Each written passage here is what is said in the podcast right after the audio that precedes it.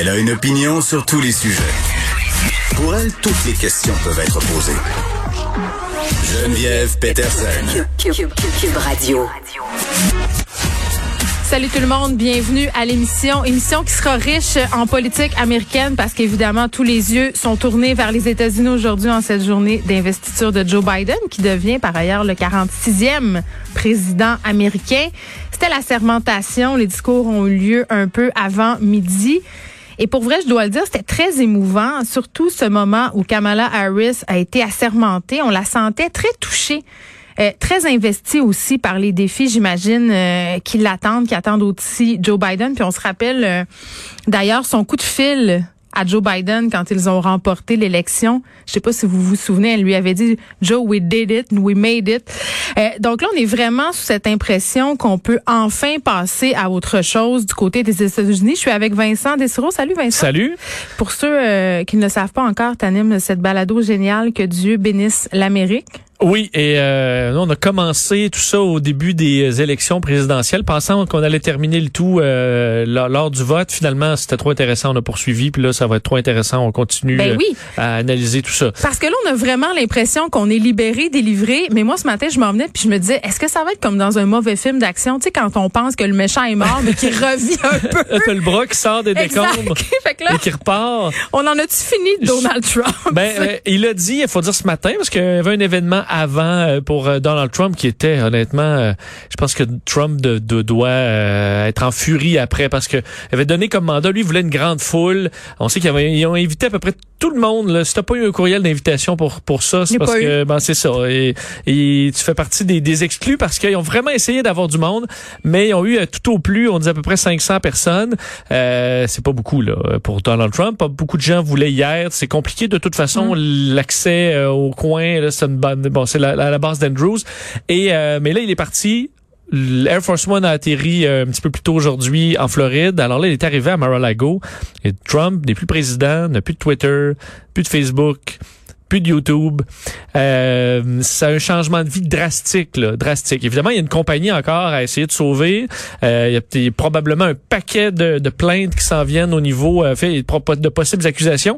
Ça devrait le tenir occupé, euh, mais euh, ça va être intéressant de voir ce qu'il va faire. Dans son discours ce matin, il a dit je reviendrai d'une forme ou dans une forme ou une autre. de retour d'une certaine façon. On dirait l'anneau de Sauron. Ben oui, hein, certains bon disaient qu'il voulait peut-être se, partir un nouveau parti.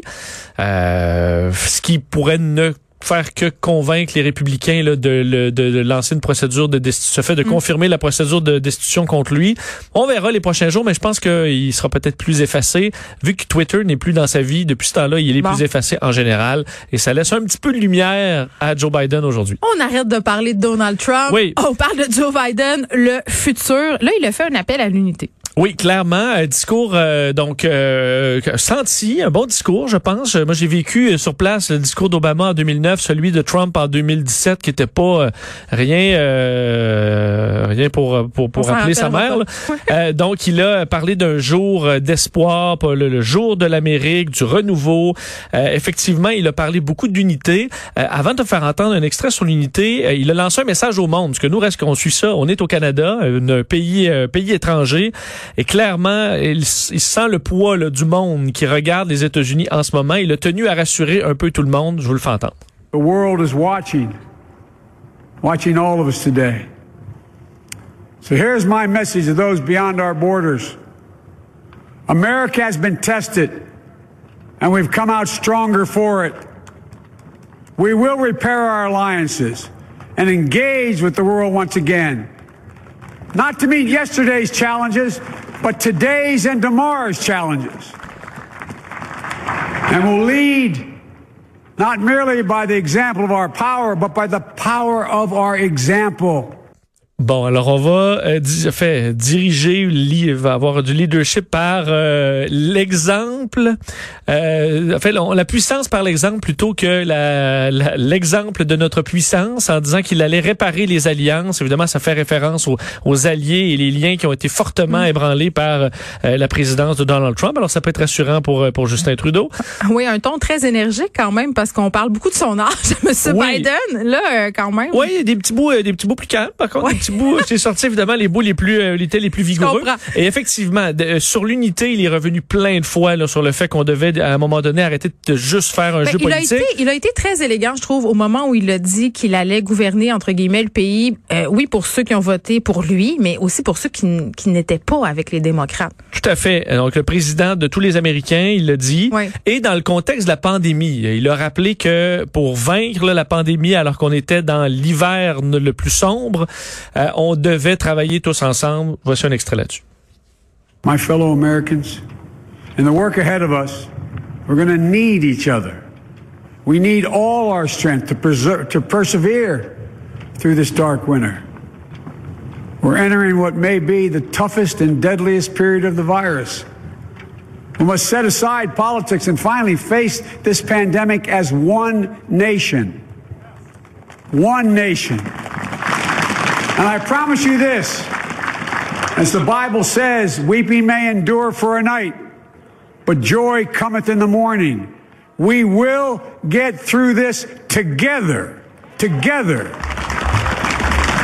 Bon, alors on va tous travailler ensemble. L'a Nous allons travailler fois. la pandémie euh, ensemble, faisant référence à, à la Bible. Alors, il y a beaucoup de Bibles. Hein. Là, ce matin, la messe. ça que Je comprends pas. Excuse-moi, je suis peut-être déconnectée. Puis honnêtement, je suis pas une spécialiste de la politique américaine, mais j'en parle avec toi puis avec Guillaume Lavoie chaque jour. Puis là, il me disait, c'est sûr qu'il va y avoir une prière, Ah c'est oui. sûr qu'on Ah joue sa Bible.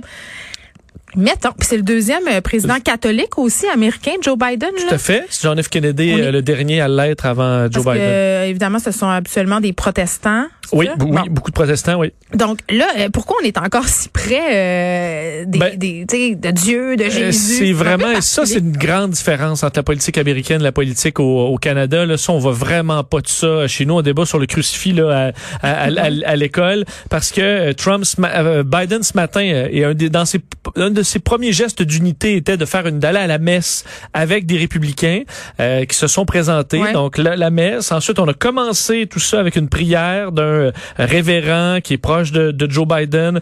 Euh, ensuite, ben, on a terminé avec un autre révérend, un autre euh, révérend proche de Joe On a Biden juré qui est sa allé. grosse, grosse Bible aussi. On a juré sur la grosse, grosse Bible, ce qui est, ce qui est en général le cas. Il y a quelques présidents qui ont fait sur euh, des textes de loi, par exemple.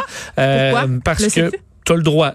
OK. Tu, choisis, mais la plupart choisissent la Bible. Je pense en général pour pas frustrer non plus la L'électorat. l'électorat Ouais. plus euh, religieux. Faut dire que pour Biden, par contre, c'est vraiment une Bible euh, qui a une signification, une vieille Bible de 127 ans, super, enfin immense, là, euh, qui dans lequel il a indiqué chaque grand moment ou moment d'investiture Ouais. euh, à travers ses, ses 48 ans de carrière. Et, euh, et là, on part d'ailleurs parce que c'est la cérémonie comme telle, c'est terminé, euh, mais on, on se dirige vers le cimetière d'Arlington où il y aura euh, dépôt d'une gerbe Ouais. Euh, pour le, le, le, le, le- à la tombe du soldat inconnu. D'ailleurs, les autres présidents qui sont là aujourd'hui, ils seront euh, Bill Clinton, George W. Bush et Barack Obama. Alors, montrer quand même l'unité en général des anciens présidents. Puis évidemment, celui qui brille par son absence, c'est euh, Donald Trump.